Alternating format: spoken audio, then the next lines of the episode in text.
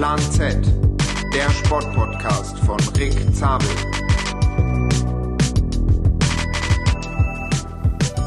Herzlich willkommen zu einer neuen Folge Plan Z. Heute will ich mit meinem Freund, dem Norbert, ein bisschen die letzte Woche Revue passieren lassen. Wir haben einen Bikepacking-Trip gemacht, werden auch einige Hörerfragen beantworten und wie immer gibt es die Rubriken für euch diese Woche. Also viel Spaß mit der Folge. Mein Gast Norbert Zeckeli oder wie du sagen würdest CK. Ja, war schon gut. Also es wird geschrieben S-Z-E mit einem Accent aigu obendrauf. E. Nee. S-Z-E mit einem Accent aigu obendrauf, ein K, ein E, ein L ein y und ein Y. Richtig. Das ist richtig. Also ihr Ungarn aus ungarische Wurzeln, ihr sagt dazu Seikei. Seikei. Das SZ wird als ganz normales S gesprochen. Und äh, das ELY am Ende ist einfach nur wie gehört EI, einfach Seikei. Ja. Jucken Seikeli. Toten, Alter. Nein. nee, ähm, okay. Das dazu. Du bist 26 Jahre alt. Du, richtig? Ja, richtig. Du wohnst in Unna. Du bist Hobby-Radsportler und Lebenskünstler. Habe ich mir aufgeschrieben. Was würdest du sagen, machst du beruflich?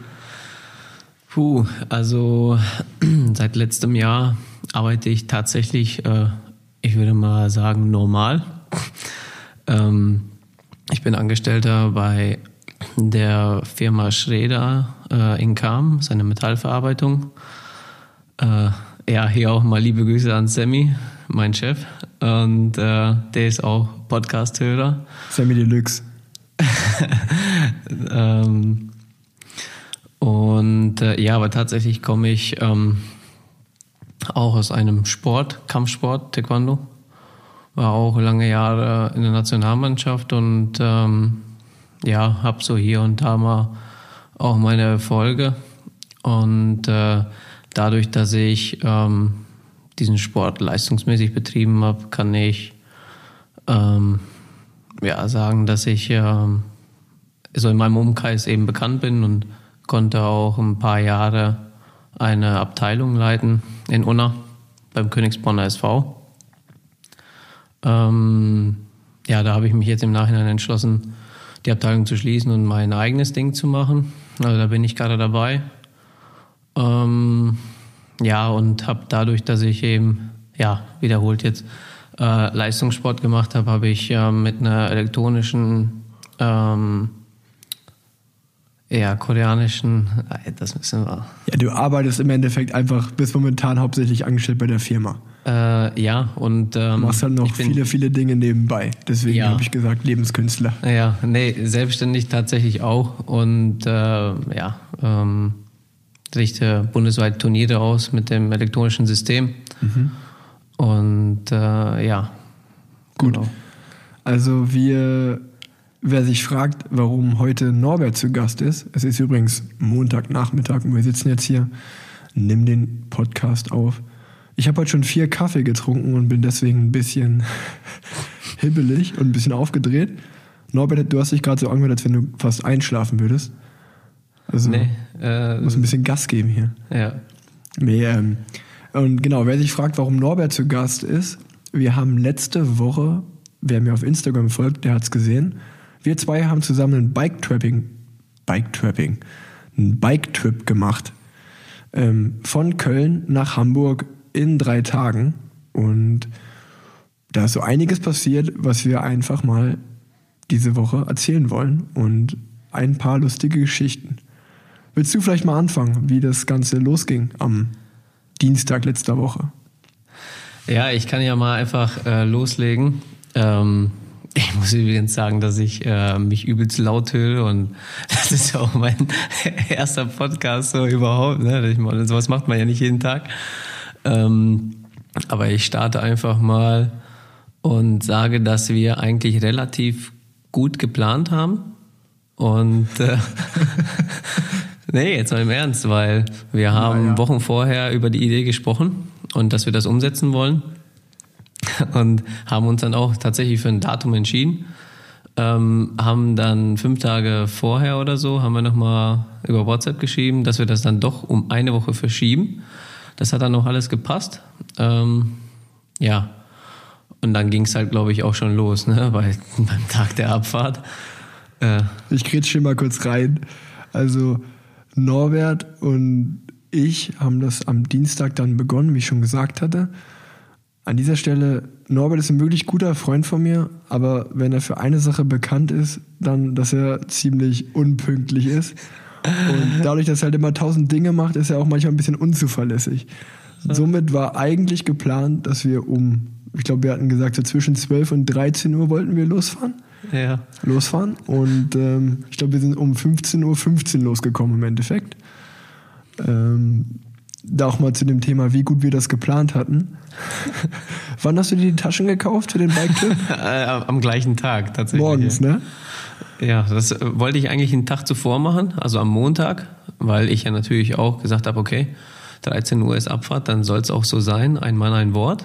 Aber dadurch, dass die schicke Mütze am Montag geschlossen hat, äh, war ich gezwungen, das alles am Dienstag ähm, im Turbo-Modus zu machen, wo äh, ja ich so jetzt vom Termin her eigentlich relativ ja krass getaktet war, weil ich noch meine Eltern zum Flughafen bringen musste und dann nochmal äh, los im Berufsverkehr Richtung schicke Mütze ähm, und ich auch noch danach nochmal zu reisen wollte und mir nochmal sicherheitshalber noch eine lange Hose äh, einkaufen und dass ich eben noch ein paar Sachen habe, äh, die ich in meine äh, gekauften Taschen von der schicken Mütze eben einpacke und quasi ein, ein zweites Satz Sachen habe, dass ich nicht nur mit, ein, mit einem Set losfahre. Jo, also da kurz zur Erklärung, die schicke Mütze, das ist ein Radcafé, ein Radladen in Düsseldorf, die sozusagen ja, viel cooles Bike-Material haben, unter anderem diese Bike-Taschen, die man an sein Rad schnallt für solche Bike-Trips, wie wir ihn gemacht haben. Und ähm, ja, somit ist dann Norbert, hat mich dann kurz vor zwölf angerufen, gesagt, du, äh, es wird ein bisschen später. Ich habe schon auf heißen Kohlen hier gesessen und gewartet. Hab dann auch relativ schnell gesagt, du, den Wisen-Trip kannst du dir abschminken, da kannst du später mal hinfahren. Ich habe auch noch genug Klamotten, ich gebe dir dann einfach was. Komm jetzt hier hin und lass uns losfahren. Und ja, das haben wir dann im Endeffekt auch geschafft um 15.15 Uhr. Da, da muss ich aber auch noch mal kurz äh, hinzufügen, dass du relativ unzufrieden warst mit den Taschen, weil du halt so viel geplant hast einzupacken und es einfach Ja, gefühlt gut. nicht gepasst hat. Ja, ich habe das ja auch zum ersten Mal gemacht und habe mir vorher schön alles zusammengelegt.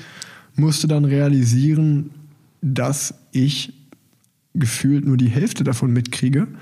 Ähm, ich habe dann auch im Endeffekt einfach zwei, Set, zwei, zwei Sets an Bike-Sachen mitgenommen. Also Hose, Trikot, lange Hose, langes Trikot, zwei Unterhemden, zwei Paar Socken und das war's. Und äh, für die normalen Sachen einfach nur eine Jogginghose, eine T-Shirt, ein T-Shirt, ein Pulli und äh, eine Jacke. Und dann äh, muss ich noch ein paar Schuhe einpacken. Das habe ich draußen dran geklemmt an die, an die Taschen. Ja. Und dann ging's los. Dann war es aber eigentlich auch so, dass ich nach sieben Kilometern haben wir, glaube ich, das erste Mal angehalten.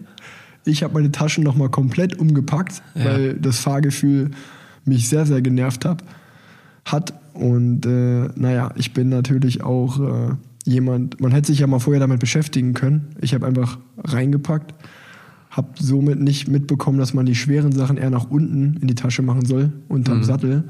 Ich hatte alles Schwere hinten, deswegen hat das alles beim Aus dem Sattel gehen geschwungen, hin und her. Ähm, naja, ich habe dann nochmal umgepackt.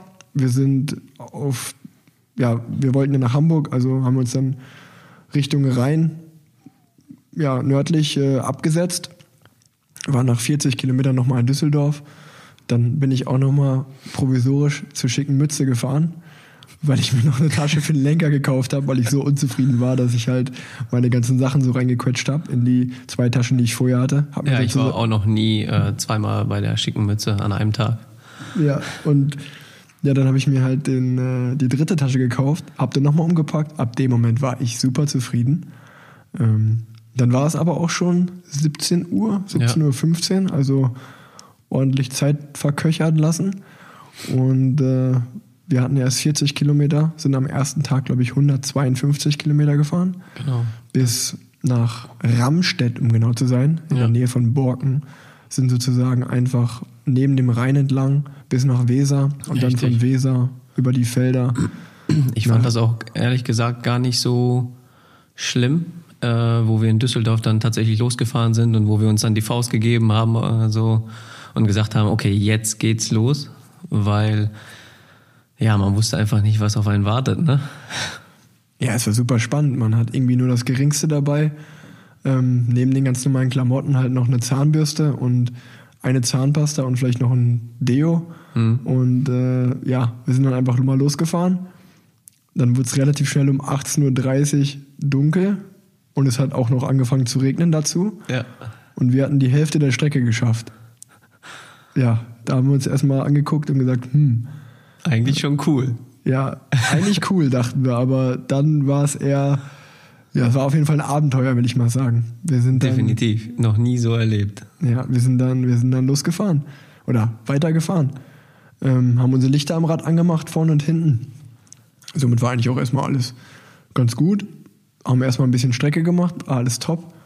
Und dann hat sich das aber ganz schön gezogen noch hinten raus. Es wurde immer kälter, es wurde immer nasser, es wurde immer dunkler. Ja. Und so langsam haben unsere Lichter ihren Geist aufgegeben. Also erstmal deins vorne. Ja. Ich hatte zum Glück zwei dabei. Dann habe ich meins abgemacht, eins von denen. Das Genau. bei dir dran gemacht. Ja, das war lieb. Dann äh, hattest du auch keine Handschuhe dabei. Ich hatte ein paar dabei. Mhm. Es war dann so kalt, dass wir uns immer. Ja, du Die- musstest dir was einfallen lassen, Ja, weil haben- ich hatte kalte Hände und äh, das ist eigentlich warme. dein Bike-Trip. Ich hatte warme. Und dann habe ich Und gesagt, komm Norbert, zack, nimm hier die, nimm die Handschuhe von mir. Ja. Und dann haben wir eigentlich immer die Handschuhe getauscht für eine Weile.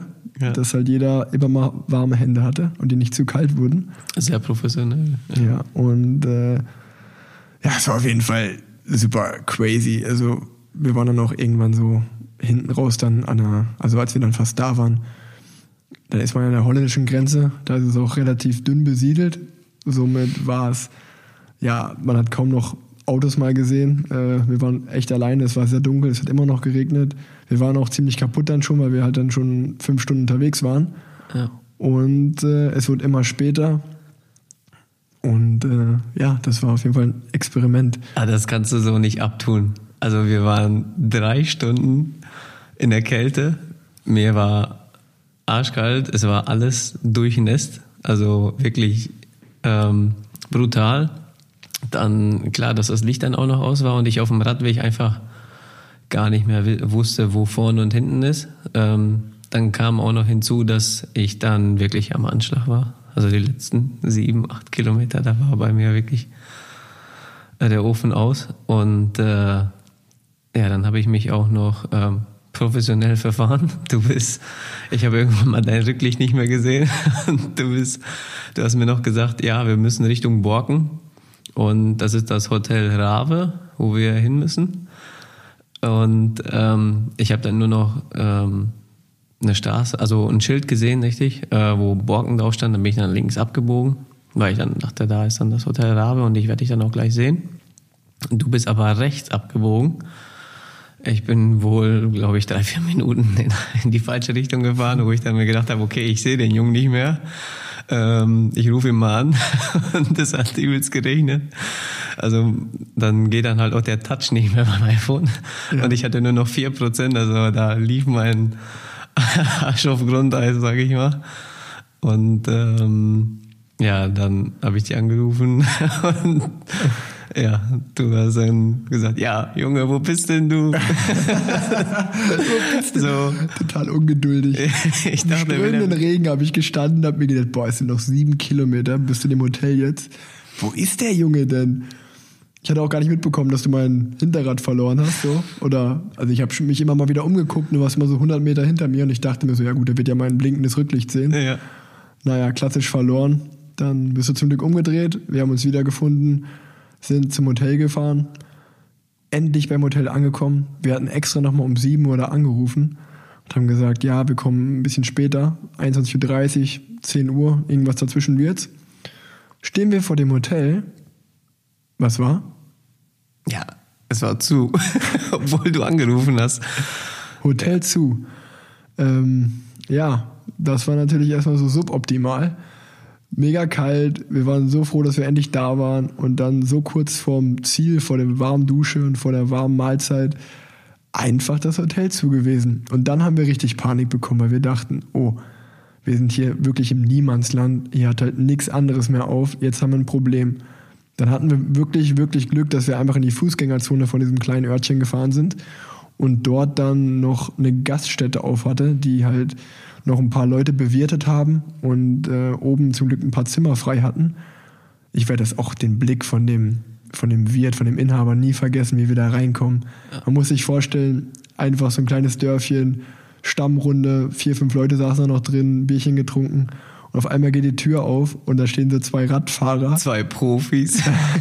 zwei, zwei Radfahrer, pitch nass, komplett modderig, also dreckig, mit Matsch die Beine und ja, wie man halt einfach aussieht nach so einer stundenlangen Regenfahrt und fragen wie so begossene Pudel, ähm, hätten Sie vielleicht noch ein Zimmer für uns? die waren dann aber super nett. Wir haben denen die Situation erklärt. Die haben gesagt, ey, das geht ja gar nicht von dem anderen Hotel. Ja, wir haben ein Zimmer frei. Ähm, wir sind dann ganz schnell hoch, haben uns eigentlich nur schnell ausgezogen, die Taschen vom Rad abgemacht, alles da ins Bad gelegt und erstmal ja, ein bisschen äh, versucht aufzuwärmen, neue Sachen angezogen und sind dann durch, den, durch das kleine Dorf getigert, um was zu essen zu finden. Das war dann auch erfolglos. Nichts hat er mehr offen. Mhm. Der, der Wirt hat leider auch gesagt, du, äh, bei uns gibt es auch nichts mehr außer Pommes, aber wir wollten irgendwie was ordentliches essen. Haben dann aber relativ schnell realisieren müssen, das wird nichts mehr mit was ordentlichem Essen. Und da muss man auch einfach mal nochmal sa Danke sagen an den Ivan. Das war wirklich der, ja. dem Kollegen, der das Hotel da oder die Gaststätte gehörte. Der hat dann gesagt, du pass auf, hier ist ein McDonalds sechs, sieben Kilometer weg. Taxiunternehmen fahren jetzt auch keine mehr, beziehungsweise die, die ihr anruft, die, da müsst ihr die Anreise, die Anfahrt bezahlen. Ey, ihr habt jetzt gerade echt in die Scheiße gegriffen, aber komm, hockt euch bei mir ins Auto, ich fahre euch dahin, holt euch was zu essen und ich bringe euch zurück.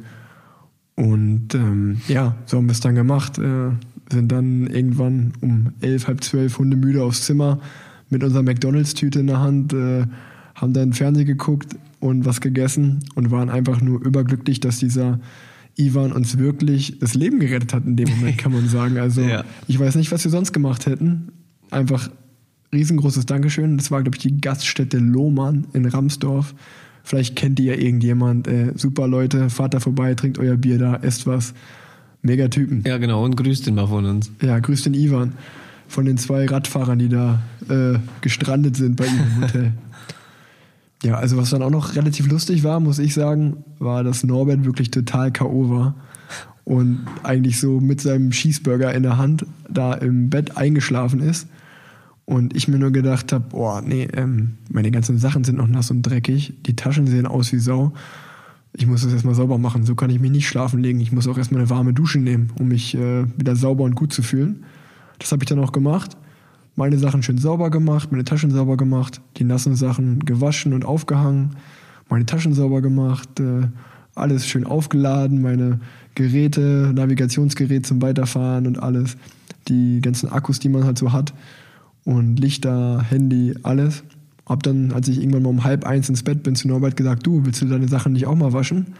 Er so, nee, nee, ich bin, ich bin so kaputt, ich, ich gehe schlafen. Ich war schon im Halbschlaf. Du ich warst war total auch wirklich breit. kaputt. Also die letzten sieben Kilometer, die haben es mir gegeben. Aber das ist ja auch wirklich nochmal zurückzuführen, weil ich ja auch schon seit 5 Uhr morgens quasi auf Achse war. Und das war für mich äh, ein anstrengender Tag. Vor allem hat mein Trainer äh, gesagt, dass ich eigentlich nach einem Marathon, den ich am Sonntag gelaufen bin, ähm, noch mal ein paar Tage Pause machen sollte. Aber ich habe einfach mal ähm, am Dienstag dann 150 Kilometer mit Rick Zabel einfach mal gefahren. Ja, das, das ist, glaube ich, keine gute das, Idee. Das beschreibt, ich kenne keinen Menschen, der so ist wie du. Also wirklich, das meine ich auch mit Lebenskünstler. Du, du läufst am Sonntag deinen ersten Marathon sogar richtig gut. Ich glaube, drei Stunden 19 dafür, dass du den ersten Marathon ever gelaufen bist. Also du bist schon ordentlich fit. Und dann gehen wir zwei Tage später, nachdem du den ganzen Tag unterwegs warst auf so einem Bike-Trip. Und natürlich bist du dann kaputt und K.O. am Ende. Und, äh, Ja, und deshalb solltest du ja auch Mitleid äh, gehabt haben, was du scheinbar nicht hattest. Und deswegen weiß, war ich auch so kommt. angepisst am nächsten Tag und hab dich, hab dich gefragt und das war auch mein Ernst. Junge, warum hast du nicht meine Sache mitgewaschen? Das ist, das wär, das ist so ein richtiger Freund dann eigentlich. Aber das war ein richtiger Arschloch von dir. Ja, im Nachhinein gebe ich das schon zu. Ähm, das war, war auf jeden Fall nicht kollegial. Ein bisschen assi. Ähm, ich habe da einfach egoistisch an mich gedacht und mir gedacht, boah, ich habe jetzt eine Stunde meine Sachen trocken gemacht, das mache ich nicht nochmal, ich will auch mal irgendwann pennen.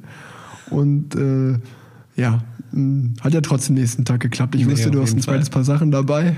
Ich habe ja, ich habe ja, ich habe ja, ähm, bevor wir diesen Bike-Trip angefangen haben, habe ich mich mal so ein bisschen durch Insta ähm, ja, motivieren lassen, wie ich meine Taschen packe und äh, was für Taschen es gibt und das sieht ja alles so cool und lässig aus und dann habe ich auch einfach meine Radhose, die ich da frisch gewaschen habe und meine Socken habe ich einfach irgendwie zwischen diese Gummibänder ge geklemmt und äh, sind einfach losgefahren und die waren nach, nach ein paar Stunden waren die, waren die trocken, also Ja, halb so wild. Also an den Taschen sind überall draußen so Gummis dran, dass man halt seine Sachen da zwischenklemmen kann, die man äh, ja einfach öfter braucht, wie eine Regenjacke oder wie Norbert gerade gesagt hat, einfach nasse Sachen und dann an der frischen Luft draußen, wenn man fährt durch den Fahrtwind, ist das halt wie ja wie ein Föhn. Das wird relativ schnell sauber, äh, ach nee, sauber nicht, aber relativ schnell trocken.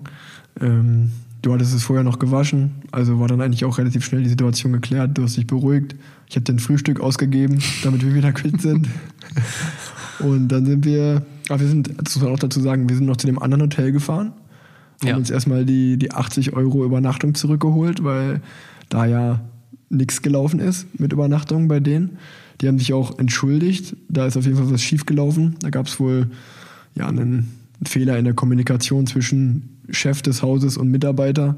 Der Mitarbeiter hatte wohl nicht ganz auf dem Schirm, dass noch Gäste kommen und äh, hat dann zugeschlossen. Und äh, ja, somit sind wir halt ein bisschen aufgeplatzt da. Aber naja, Schwamm drüber. Wir hatten eine schöne Hotelübernachtung bei Ivan, haben gut gefrühstückt am nächsten Tag und sind dann von Ramsdorf weiter über Gescher, über Coesfeld. Da haben wir dann nochmal kurz Pause gemacht, haben uns erstmal eine Powerbank geholt zum Handy aufladen und Akkus aufladen. War das da schon? Es war in Coesfeld schon ja am zweiten Tag. Und äh, noch eine kleine Musikbox, eine GBL-Musikbox vorne haben wir noch an unseren Lenker geklemmt, dass wir ein bisschen Musik, Entertainment haben während der Fahrt. Und sind dann von Coesfeld aus ja, immer weiter nördlich gefahren, Richtung Ziel.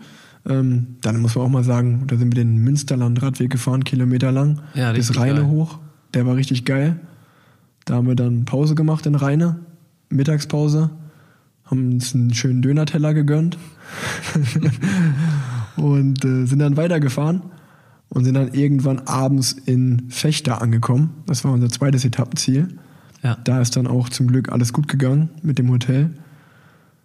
Da geduscht, schönes Abendessen in Fechter gehabt, hundemüde eingeschlafen nach 170 Kilometern an dem Tag und sind dann nächsten Früh wieder losgefahren. Ja, ein perfekter Tag gewesen. Also Etappe 2 war so dieses klassische Bike-Trip, sage ich mal, ne? von einem Hotel ins andere und den ganzen Tag eigentlich nur Radfahren und ähm, ja, irgendwelche Wege fahren, die man gar nicht kennt. Ne? Also Mega. Also dafür, dass wir eigentlich den ganzen Tag unterwegs waren, von irgendwie 10 Uhr bis es dunkel wurde um 18.30 Uhr, haben wir auch wirklich keine Kilometer gemacht. Aber wir hatten einfach eine super Zeit on the road, muss würde ich sagen. Also es war schon, äh, schon cool. Nach dem, nach dem Kaffeestopp nochmal an der Tanke gehalten, Kaffeepause gemacht. Äh, Haribos und Snickers haben uns äh, immer wieder Energie geliefert, um weiterzufahren. Und äh, es ging auf jeden Fall äh, ganz gut. Der zweite Tag war, war ein cooler Tag. Es war sportlich. Also ich meine mal jetzt einfach zu behaupten, dass ähm, ein 27er und 28er und 29er Schnitt, die wir gefahren haben, dass das relativ sportlich ist für, also für, gerade für meine Verhältnisse und mit so Taschen dran und einfach los.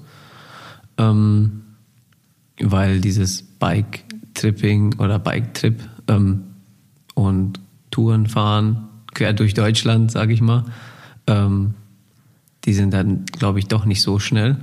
Die sind deutlich langsamer. Ja, ich glaube, es kommt immer darauf an, wie man das macht. Viele Leute machen das ja wahrscheinlich mit einem Gravelbike oder mit einem Crossrad. Wir haben es einfach mit unseren Rennrädern gemacht, sind dadurch halt viel einfach auf den Radwegen äh, der neben den großen Straßen gefahren. Ab und an mal auch schöne Wege wie den Radweg, äh, den Münsterland-Radweg oder andere schöne Strecken und ähm, sind dadurch halt wirklich äh, gut rumgekommen. Man sieht halt einfach Ecken, wo man sonst nie hinkommen würde. Mhm. Und das war, das war sehr, sehr cool. Wir sind dann äh, am dritten Tag relativ früh aufgestanden, um 7 Uhr. Und äh, hatten die längste Tour vor uns, 190 Kilometer nach Hamburg. Und ähm, wir müssen, man muss sagen, wir, da haben wir auch wieder einen spannenden Tag vor uns gehabt. Willst du vielleicht mal erzählen, wie der für dich war, der dritte Tag? Mm, dritter Tag war ja, ich habe mich auf jeden Fall, also die Vorfreude war groß, weil ähm, das war so das, das ist das Ziel gewesen, Hamburg, äh, zu deinem Kumpel Elias. Und ähm, ich habe ja äh, schon zwei Tage quasi viel gefahren für mich. Und ähm, ich konnte mich die ersten zehn Minuten gar nicht auf meinen Sattel setzen. Und ähm, aber trotzdem war es, war es ganz cool, auch wenn du, ich sag mal du, weil du warst der Streckenplaner und du hast immer die, die Karte, also du hast den Weg immer angegeben. Deswegen sage ich ja auch, wenn wir die ersten vier Kilometer in die falsche Richtung gefahren sind, ähm, war es trotzdem ganz cool. Ähm, aber ich will jetzt auch nicht zu vorgreifen, weil da wir hatten ja ganz viele Sachen in den ersten Stunden, die passiert sind, bis es dann zu meinem äh, Einbruch gekommen ist, sage ich mal. Einen Motorplatz hattest du. Klassisch. Einen ganz klassischen Motorplatz. Alle Einzelteile waren verstreut kurz vor Hamburg. ich musste dich wieder zusammensammeln. Ja. Nee, ähm, ja, wir, wir sind früh losgefahren, nach einem guten Frühstück. Ich habe uns erstmal noch in die falsche Richtung geleitet, die ersten drei, vier Kilometer. Ähm, somit waren es dann ja, 190 Kilometer anstatt 180 geplanten. Und äh, man muss sagen, nochmal Dank an den Wettergott, wir hatten drei Tage lang Rückenwind. Das hat uns natürlich auch wirklich äh, sehr, sehr geholfen. Und somit waren wir, wir waren richtig motiviert am Anfang der dritten Etappe. Klar, man braucht immer so 10, 15 Minuten, bis man wieder reinkommt, aber wir sind richtig geballert. Also die ersten 70, 70 Kilometer bis Bremen, die gingen ja. wirklich wie im Flug umgefühlt. Mhm. Dann durch Bremen war. Ja, weil ich in der Fühlung war. Ja, ging, ging schnell um. Wir hatten über einen 30er Schnitt, glaube ich sogar. Und ja. dann durch die City in Bremen natürlich durch die Ampeln ein bisschen an Schnitt verloren, aber trotzdem äh, gut Meter gemacht. Und dann sind wir, haben wir gesagt nach Bremen, okay, wir fahren noch so eine Stunde, eineinhalb und dann machen wir Pause hatten uns dann, glaube ich, Rothenburg ausgesucht, haben wir gesagt, das liegt ganz gut auf der Strecke, da kann man gut Pause machen und haben dann durchgepowert. Aber dann so zehn Kilometer vor Rothenburg habe ich schon gemerkt, oh oh, das wird noch ein langer Tag. Ähm, der, der Hungerast war bei Norbert. Habe ich das, war das so sichtbar? Ja. Du, du, also was dachte, geil ist ja an dir ist, du, Norbert ist so ein Typ, muss man auf dem Rad sagen, den fragt man immer, wie geht's dir? Und der wird niemals sagen, dass es ihm schlecht geht. Der ist immer, nee, nee, alles gut, alles gut. Und dann ist er auch nochmal nach vorne vor mir. Also die meiste Zeit bin ich vorne gefahren, aber dann ist er auch nochmal an mir vorbei, hat nochmal so richtig vorne aufs Tempo gedrückt, sag ich mal. So, ja, wir sind gleich da. Aber so nach zwei Kilometern hat er gemerkt, oh oh, der Ofen ist aus. Dann bin ich wieder vorbeigefahren und habe mich umgeguckt und habe gesehen, oh, ja, wir fahren jetzt mal lieber gemächlich bis nach Rothenburg und dann äh, ja, werden wir da wieder zum Mittag einkehren. Dann, als wir dann endlich da angekommen waren, war es, glaube ich, noch ein Kilometer, bevor wir auf der Innenstadt waren. Und du hast zu mir gesagt, Junge, ich hab so Hunger. Ich fress gleich dich auf, ich fress dich gleich auf so. Da vorne, da vorne ist ein Bäcker, lass uns da anhalten. Auf irgendeinem, in irgendeinem Obi oder so war das. Und ich habe gesagt, ey, es ist noch ein Kilometer bis zur Innenstadt, jetzt lass uns noch warten. Du so, ja, okay, okay. 200 Meter später fahren wir an der Tankstelle vorbei. Ich halte jetzt hier an. Ich hol mir, hol mir Snickers. So, Mann, Norbert, wir, wir halten gleich an, so, wir essen was Richtiges. Dann haben wir auch in der Innenstadt, wie gesagt, angehalten. Wieder beim Dönermann. Hat uns am Tag davor so gut gefallen, haben wir wieder einen Dönerteller gegessen. Ähm, nach, ich glaube, wir waren da schon vier Stunden gefahren. Mhm. Und ähm, dann, äh, das war auch lustig, weil ich war noch am Räder anschließen. Da hattest du, glaube ich, schon einen Dönerteller bestellt und saßt auf dem Platz so mit. Ich habe mir schon Eiran gegönnt. Ja. du warst schon, hast schon Eiran getrunken. Ich, ich musste irgendwas trinken. Ähm, weil es, es ging einfach nicht. Essen konnte ich ja nicht. Ich kann ja jetzt nicht zum Spieß laufen und mir einfach reinbeißen. ähm, sondern habe mir einfach schnell was zu trinken genommen und dann war einfach dieser Kirscheiran, Ja. äh, der, der mir so gefallen hat. Ja, und Ja. Dann, dann kamen die Dönerteller relativ, relativ schnell. Du hast, äh, wir haben beide reingehauen. Und dann war aber schon, dein Körper hat auf jeden Fall angezeigt, du, es reicht jetzt langsam, weil du hast gefroren. Ich saß da einfach ganz normal neben dir und dir war so kalt. Ja. Und ich habe mir schon gedacht, Junge, Junge, das wird jetzt noch, es waren so 75 Kilometer noch bis nach Hamburg, das wird jetzt lang. Und äh, wir sind wirklich losgefahren nach dem Mittagstisch, nach der Mittagspause. Und Ja, wir haben übelstes Glück gehabt, weil äh, es hat die ganze Zeit nicht geregnet, aber da, wo mir dann richtig kalt war, da hat es dann angefangen. Stimmt. Dann hat es mega angefangen zu regnen. Dann haben wir, glaube ich, nach fünf Kilometern nochmal angehalten, weil du in so einer, unter so einer Holzhütte, weil du dich dann erstmal umgezogen hast, trockene Sachen an, wärmere Sachen drüber, weil du gesagt hast, so, sonst fahre ich nicht weiter. Und ich hatte schon, ich war richtig auf heißen Kohlen gesessen, ich wollte weiter. Ja, bei dir hat ja der Dönerteller angesetzt. Ja, und dann bin ich, dann bin ich auch, ich glaube, dann bin ich 20, 25 Kilometer auch richtig von vorne wieder geballert.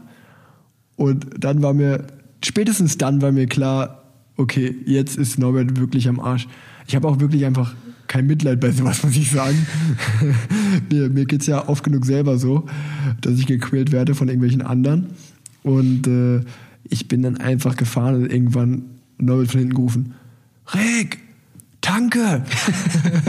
dann hat er einfach bei der Tanke wieder angehalten. Das war aber vielleicht so 25 Kilometer, nachdem wir Mittagspause gemacht haben. 30. Ich habe genau auf die Uhr geguckt. hat 30. ich habe mir gedacht, Mann, ey, so, so kommen wir heute gar nicht mehr an. Naja, dann haben wir da nochmal einen Kaffee getrunken, ein ich habe großes einen Red doppelten Bull, Espresso getrunken. ein großes Red Bull Ja. und eine Tüte Haribo. Und Und alles hat nichts geholfen bei dir. das war ja auch dieser klassische Spruch von mir an dich, wo ich gesagt habe, wenn du ein Red Bull, also eine große Red Bull trinkst und es einfach gar nicht mehr wirkt, dann bist du wirklich am Ende. Das war so. Ja. Also wir sind dann wirklich wieder losgefahren und Norbert hat noch 10, 15 Kilometer so den Sack in der Kette gehabt. Der ist wirklich, ja, richtig langsam gefahren. Ähm, man muss dazu sagen, ich habe die Situation sehr genossen. Ich habe viele Videos gemacht, habe mich ein bisschen lustig gemacht. Ja, wer die Stories in der letzten Woche ver- verfolgt hat, dann der Typ da mit dem weißen Abushelm, das war ich. Ja, dann haben wir aber irgendwann mal das erste Ortseingangsschild von Hamburg erreicht, Hamburg-Harburg. Und du dachtest so, oh ja, Cool. jetzt ist es gleich geschafft. Wie in Unna, Ortseingangsschild und ich bin in eine Minute zu Hause. als ich dir dann gesagt habe, du, mein Freund Elias, der hoffentlich auch nochmal mit mir hier zusammen im Podcast sitzen wird, da kann man auch ganz lustige Stories auspacken aus meiner Schulzeit. Ähm, als ich dann Norbert gesagt habe, du, der Elias, der wohnt in Wandsbek, das ist genau die andere Seite der Stadt, also das Ende von uns aus gesehen. Das sind jetzt noch 24 Kilometer Stadtverkehr vor uns. Da war dann. Ja, da dachte ich ganz klar, dass du mich verarschen willst. So. Nee, äh, ja, hat dann nochmal eine Stunde gedauert ungefähr, bis wir da waren. Ähm, ich habe mich auch noch ein paar Mal verfahren durch die Stadt. Das hat auch der Laune von Norbert nicht gerade besser werden lassen. Ähm, aber wir haben es dann irgendwann mal geschafft, um kurz vor Einbruch der Dunkelheit waren wir dann da endlich. Ja, neun- 19 Uhr rum? Nee, war früher 18.30 glaube ich. Ja. Und du warst fix und fertig. Ja, also die, der Stadtverkehr, das war, klar, das war actionreich natürlich und man muss halt auch immer aufpassen. Ähm, aber da ging es mir dann so langsam wieder besser. Ja, war auf jeden Fall sehr, sehr spannende drei Tage. Wir hatten dann einen schönen Abend bei Elias, bei meinem Kumpel, der hat für uns gekocht. Ähm, wir haben dann nochmal ein Bierchen getrunken, abends an der Reeperbahn. War einfach ein sehr cooler Tag. Wir hatten noch überlegt, ob wir weiterfahren in die Nordsee. Oder vielleicht sogar ein bisschen mit dem Rad zurück wieder nach Bremen und von dort aus mit dem Zug fahren. Aber ja, du warst komplett im Arsch, äh, was ja auch wirklich gar nicht, gar nicht schlimm ist. Wir sind da über 500 Kilometer gefahren in den drei Tagen. Du bist, wie gesagt, vorher noch einen Marathon gelaufen. Und also mir hat es mega viel Spaß gemacht. Ich fand das richtig cool. Und Ja, ich gerne kann, wieder. Ja, und ich kann auch den Leuten da draußen nur sagen, es war was Besonderes, irgendwie so wirklich nur mit dem Nötigsten auszukommen, mit dem Nötigsten in die Taschen rein, ans Rad und dann los. Und man ist den ganzen Tag an der frischen Luft und fährt, da fährt draußen einfach rum.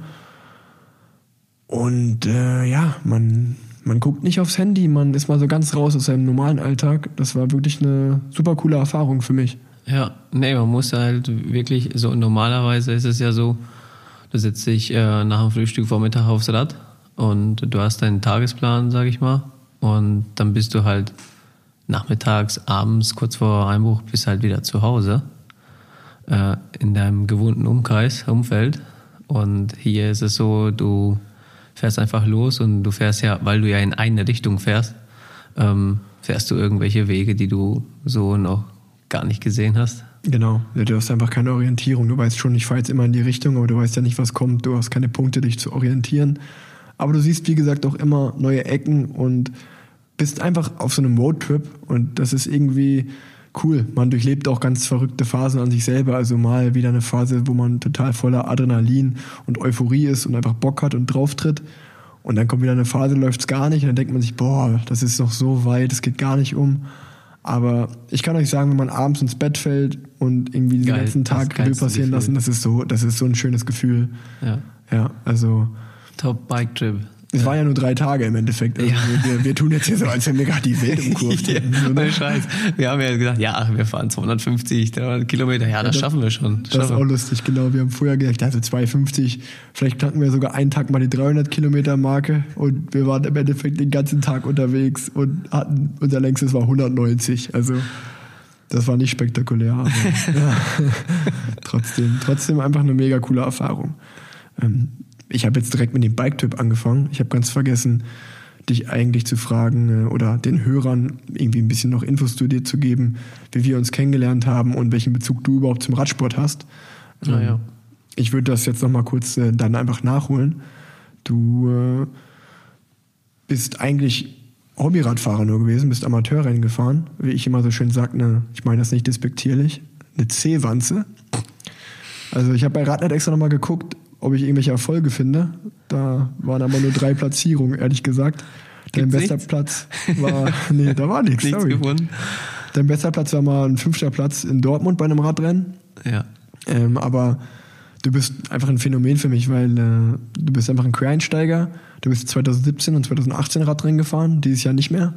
Nee, nein. Aber ähm, du bist, also du kannst mit mir ganz normal trainieren fahren. Du bist halt fit. Also wenn ich fünf Stunden lang neben dir oder du dann vielleicht die letzte Stunde mal hinter mir fährst, dann Ja, kannst du drauf treten und bist fit. Aber da sieht man halt im Radrennen, da gehört ja noch mehr dazu. Also Kurven fahren, im Feld fahren. Ja, richtig. Und äh, das kannst du vielleicht besser sagen, dass das nicht so easy ist, wenn man einfach als Quereinsteiger da einsteigt. Nee, also da, das unterschreibe ich so, weil ähm, so Radfahren, ähm, klar ist es, bin ich auch mega stolz auf mich, ähm, äh, wenn du sagst, ja, ich fahre, ich habe jetzt richtig Bock, sieben Stunden Fahrrad zu fahren. Ähm, ich habe mir mal so eine Route zusammengestellt, wir fahren nach Holland zur Grenze und zurück, ähm, dass ich da mitfahre und ähm, tatsächlich mit einem 30er Schnitt dann in Unna wieder ankomme und äh, ich das dann durchgezogen habe, da bin ich schon richtig stolz drauf.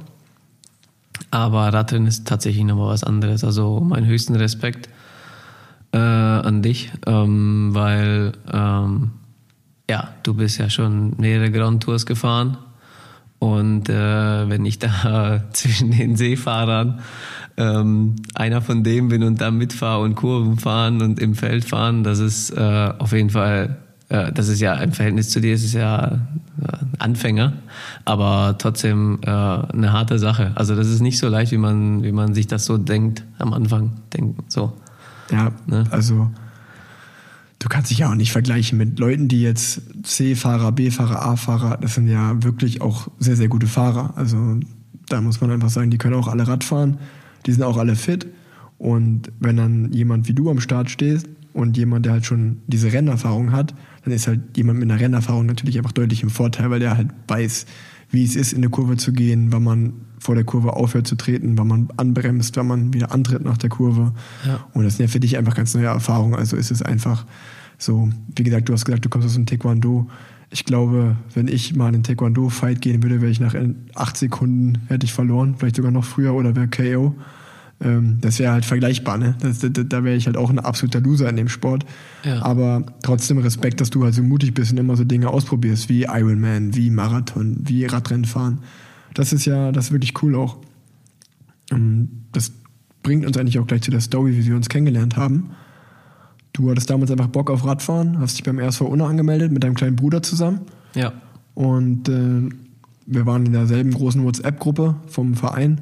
Und ich habe dort einfach angeboten, ich habe damals das Team gewechselt vom BMC nach Team Katjuscha Alpecin und habe gesagt, du, ich habe Leute, ich habe echt noch super viele BMC-Klamotten, auch noch neu eingepackt. Äh, die liegen bei mir zu Hause rum. Wenn irgendjemand Klamotten braucht, da sind Sachen dabei, die gebe ich euch for free. Da sind auch Sachen dabei, die sind noch neu eingepackt, aber die verkaufe ich euch auch für einen Spottpreis. Äh, wer da Bock drauf hat, kommt vorbei. Und dann bist du im Endeffekt einer von denen gewesen, die da vorbeigekommen sind und sich die Sachen angeguckt haben. Hast mich angequatscht, du bist Anfänger, du kommst aber aus dem Taekwondo und du hast auch eine Halle in Unna, wo man auch im Winter so ein bisschen Zirkeltraining machen kann, mal Fußball spielen kann, mal du würdest mich auch ein bisschen einführen in die Taekwondo-Lehre. Und äh, ja, so sind wir eigentlich in Kontakt gekommen, weil ich auch Sport interessiert bin und dann haben wir einf- einfach viel in deiner Halle trainiert im Winter Ja. und hatten eine gute Zeit. Ja, bist mir richtig auf den Sack gegangen. Hey Norbert, wann, wann bist du wieder in der Halle? Ich habe richtig Bock. Nee, war auf jeden Fall, äh, ja, also für mich war es auch natürlich cool, weil ähm, ich muss, äh, ich muss sagen, ich habe ja selber in Unna ja auch keinen gehabt, der leistungsorientiert irgendeinen Sport macht. Ähm, davon haben wir ja jetzt nicht so viele in Unna. Also das ist ja jetzt hier in Köln wahrscheinlich für dich anders. Ähm, Ja.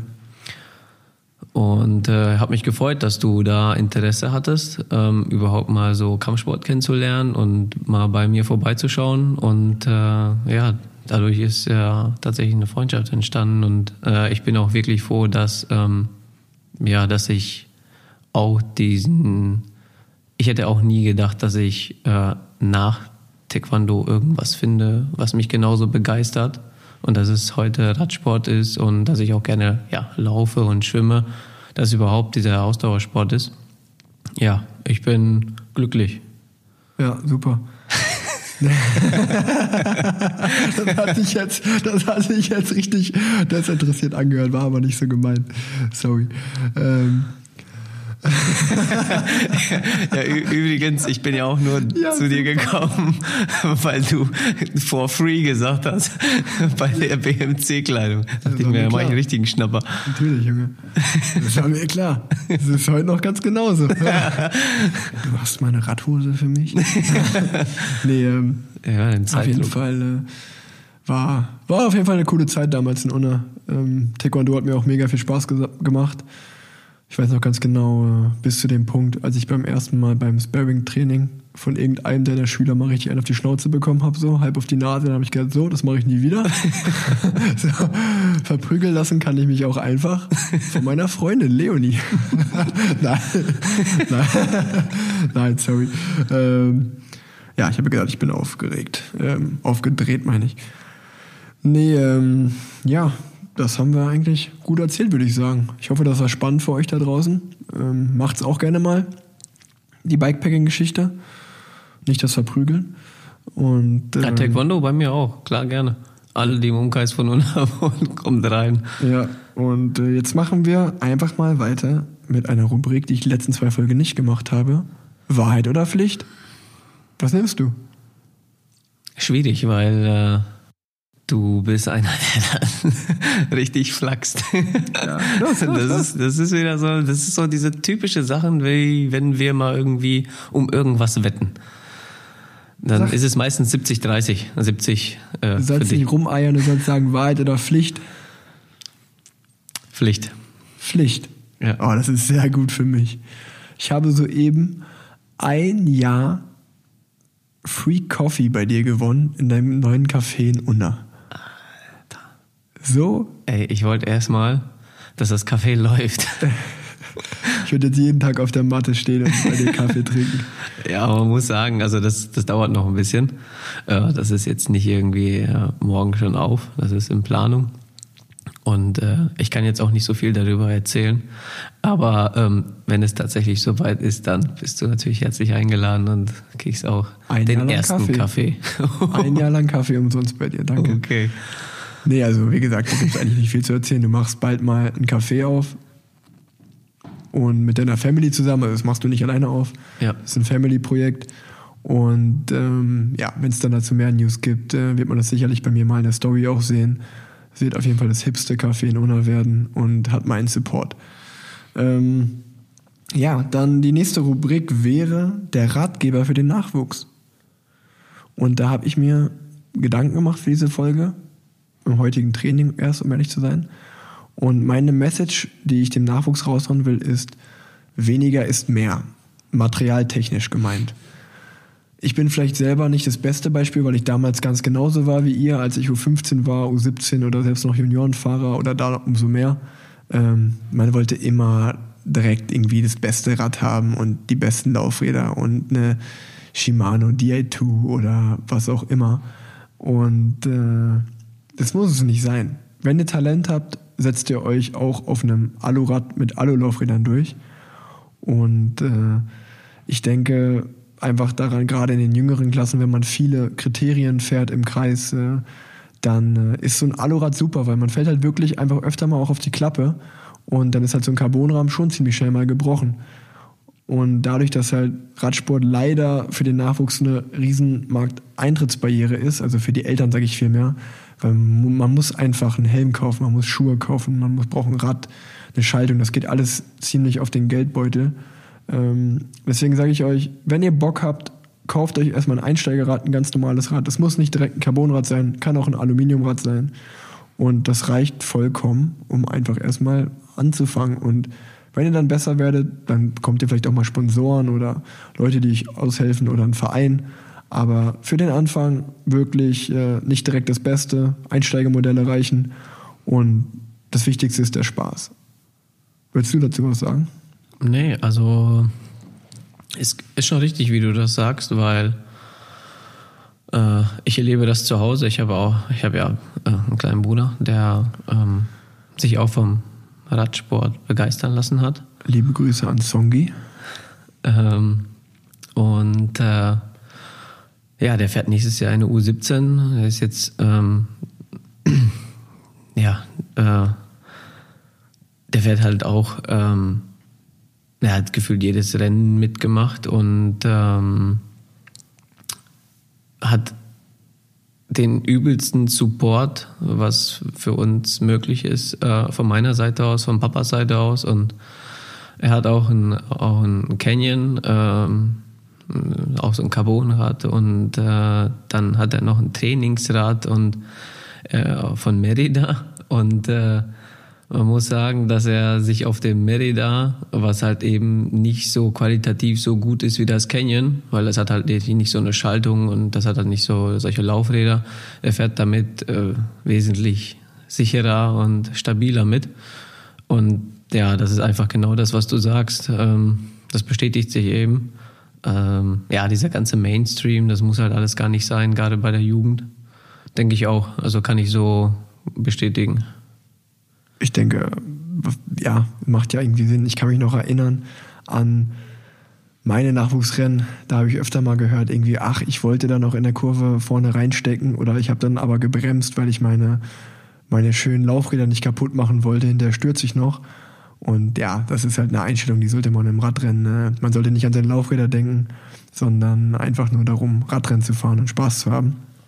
Und äh, früher oder später, wenn man gut ist, kriegt man schon das Top-Material. Aber bis dahin muss es nicht immer das Beste und das Teuerste sein, denke ich. Radsport verbessern. Diese Folge geht es mir da vor allen Dingen darum, dass ich das Gefühl habe, dass im Radsport gerade so eine, ja, so eine coole neue deutsche Welle, nenne ich es jetzt einfach mal, hochkommt mit dem Julian, äh, zum Beispiel dem 8000 Wattmann, mit dem Be Besenwagen-Podcast und äh, ich gebe auch mein Bestes, um ein Teil davon zu sein. Und ich finde einfach irgendwie so, dass es diese Leute, man sieht ja in den sozialen Netzwerken, was die für einen Hype eigentlich haben. Und ich finde, dass diese Leute mehr einfach auch in die breite Masse vorstoßen sollten. Sprich, so einen Bastian Marx vom Besenwagen-Podcast oder wie gesagt der Julian. Ich würde das mega abfeiern, wenn von denen auch einer mal, sei es bei Eurosport, sei es bei der ARD, mit vor dem Fernseher sitzt und das kommentieren darf. Ich habe jetzt schon dieses Jahr gesehen, dass der Marcel Kittel, mein damaliger Teamkollege, öfter mal moderiert und ich finde das mega cool, wie er das macht. Bei ihm ist natürlich nochmal eine ganz andere Sache als Ex-Profi.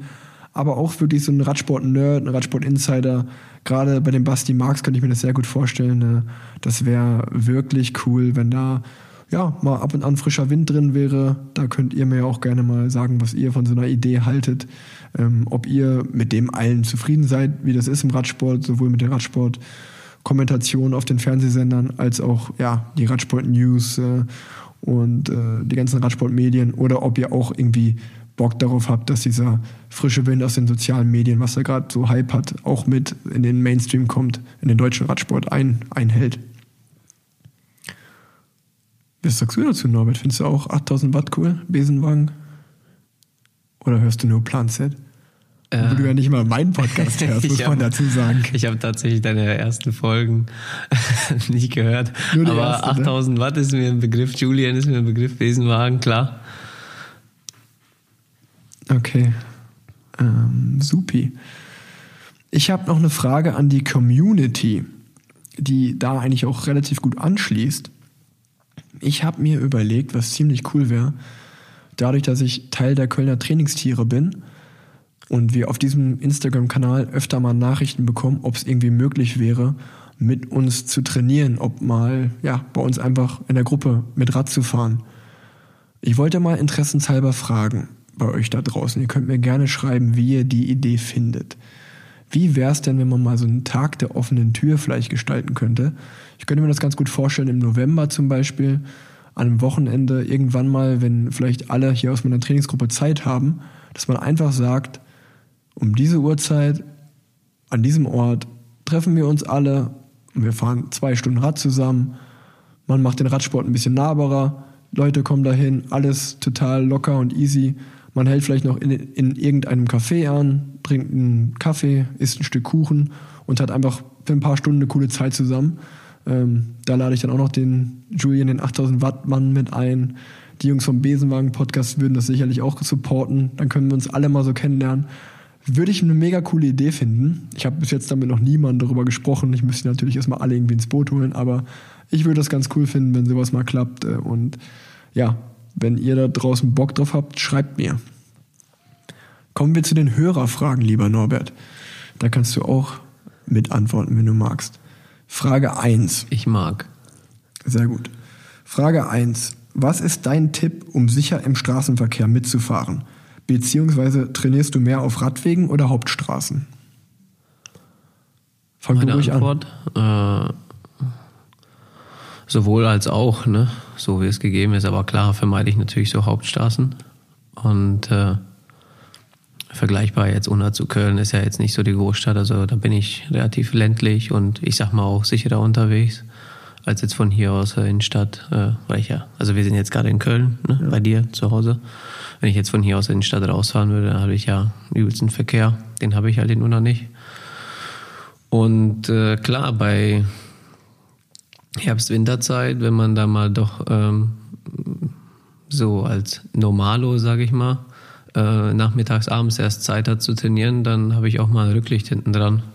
Safety first, ja. Ja, ich denke, man kann schon sagen, dass wenn man sich ein bisschen in seiner Region auskennt, egal ob das jetzt Unna oder Köln ist, dann wählt jeder Radfahrer eher kleinere Wege bzw. Hauptstraßen, wo ein Radweg nebendran ist. Ja. Ich fahre sehr ungern auf befahrenen Straßen. Ähm, ja, man gerät einfach super oft mit Autos aneinander. Ähm, die hupen, man regt sich auf, die halten keinen Abstand, die schneiden ein, die fahren zu schnell vorbei. Um diesen ganzen Situationen einfach zu entgehen, einfach äh, ja, mit Locals fahren, wenn man irgendwo neu ist, wo man sich nicht auskennt, versuchen sich ein bisschen in die Community einzufinden. Da gibt's immer welche, die halt coole Wege kennen und die sich dann einfach merken oder bei Strava schauen, wo die Locals langfahren ne, und dann die Wege auf sein Garmin oder Wahoo ziehen und Ja. dann äh, kann man die einfach nachfahren. Und äh, ja, also ich kann auch nur sagen, wie gesagt, ich fahre immer nur auf kleinen Straßen. Ähm, auch zur Eifel raus gibt's genug viele kleine Feldwege, die man nutzen kann. Oder einfach den Radweg nutzen, wenn es geht. Äh, wenn er nicht zu mistig ist, dann ähm, geht man kein Risiko ein. Eine zweite Frage. Rollentraining gleich Schlimmste. Für den nächsten, ach, sorry, für den nächsten Podcast wäre das doch eine Frage. Wie motivierst du dich auf der Rolle? Ich motiviere mich auf der Rolle mit Ich kann es dir sagen. Swift. Ja, was denn? Ja. ja, man kauft sich einfach eine GoPro, stellt die auf und nimmt, und nimmt, sich, nimmt sich auf, weil man so selbstverliebt ist. Das ist, das ist so den Rücken, typisch ja? So, ja, geil. Jetzt stelle ich mein Handy da auf oder meine GoPro und lass Mucke laufen.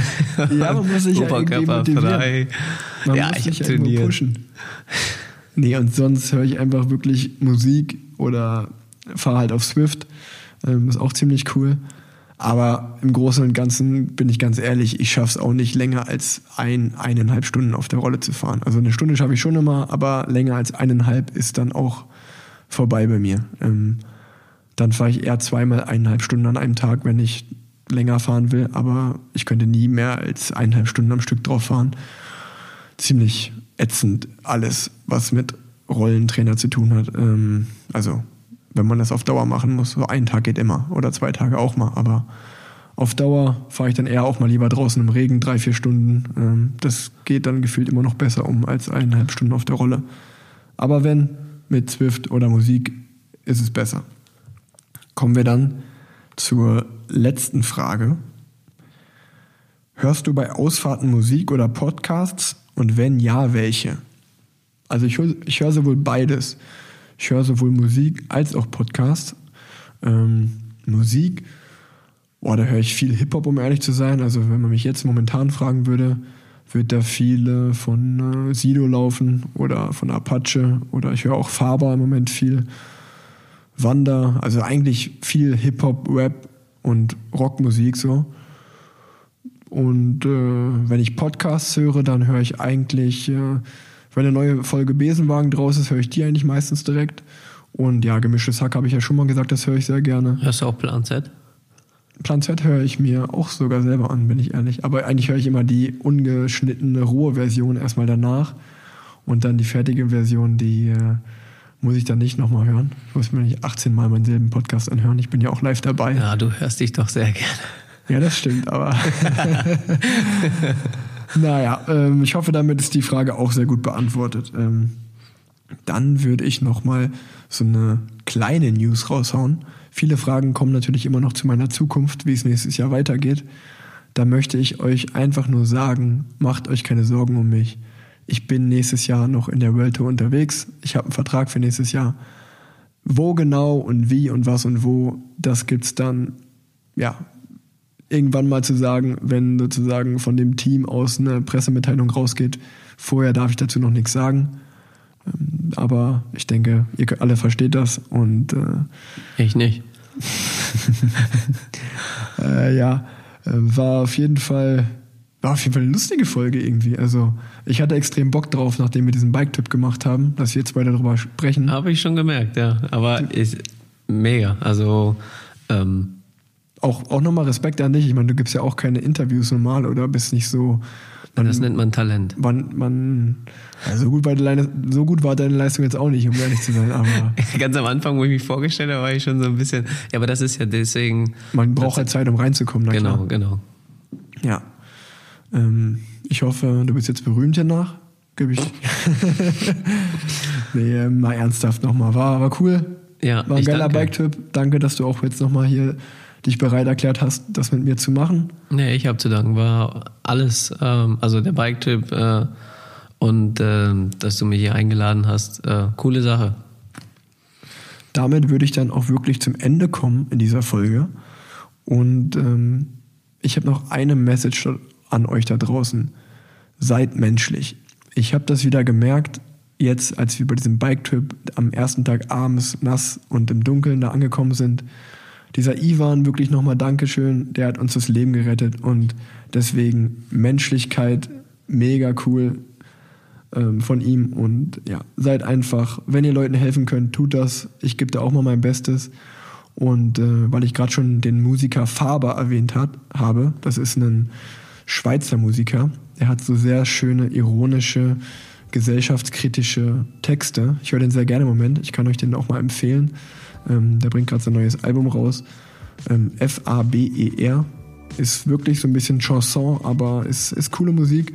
Und ich würde gerne mit einem, mit ein paar Zeilen aus seinem Lied Wer nicht schwimmen kann, der taucht, würde ich gerne diese Folge beenden. Mein Dorf ist grau, mein Alltag und meine Alte auch. Nur die bunte bringt hier noch Farbe ins Haus. Ich träume oft von früher und wie schön es war, als man sich heimisch fühlen könnte in, eigenen, in seinem eigenen Land. Ich bin bestimmt kein Rassist und gegen Ausländer habe ich auch nichts. Aber ich schaue euren Schlauchbooten beim Kentern zu. Im Liegestuhl, am Swimmingpool, am Mittelmeer. Kratz mich am Bart, kratz mich am Bauch. Wer nicht schwimmen kann, der taucht. Wer nicht schwimmen kann, der taucht. Wer nicht schwimmen kann, der taucht. Denkt mal drüber nach und habt eine gute Woche. Tschüss. Ciao.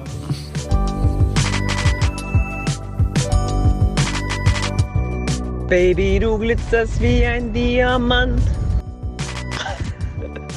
Digga, mit dem Angela-Post hättest du doch mal übel Szene machen können.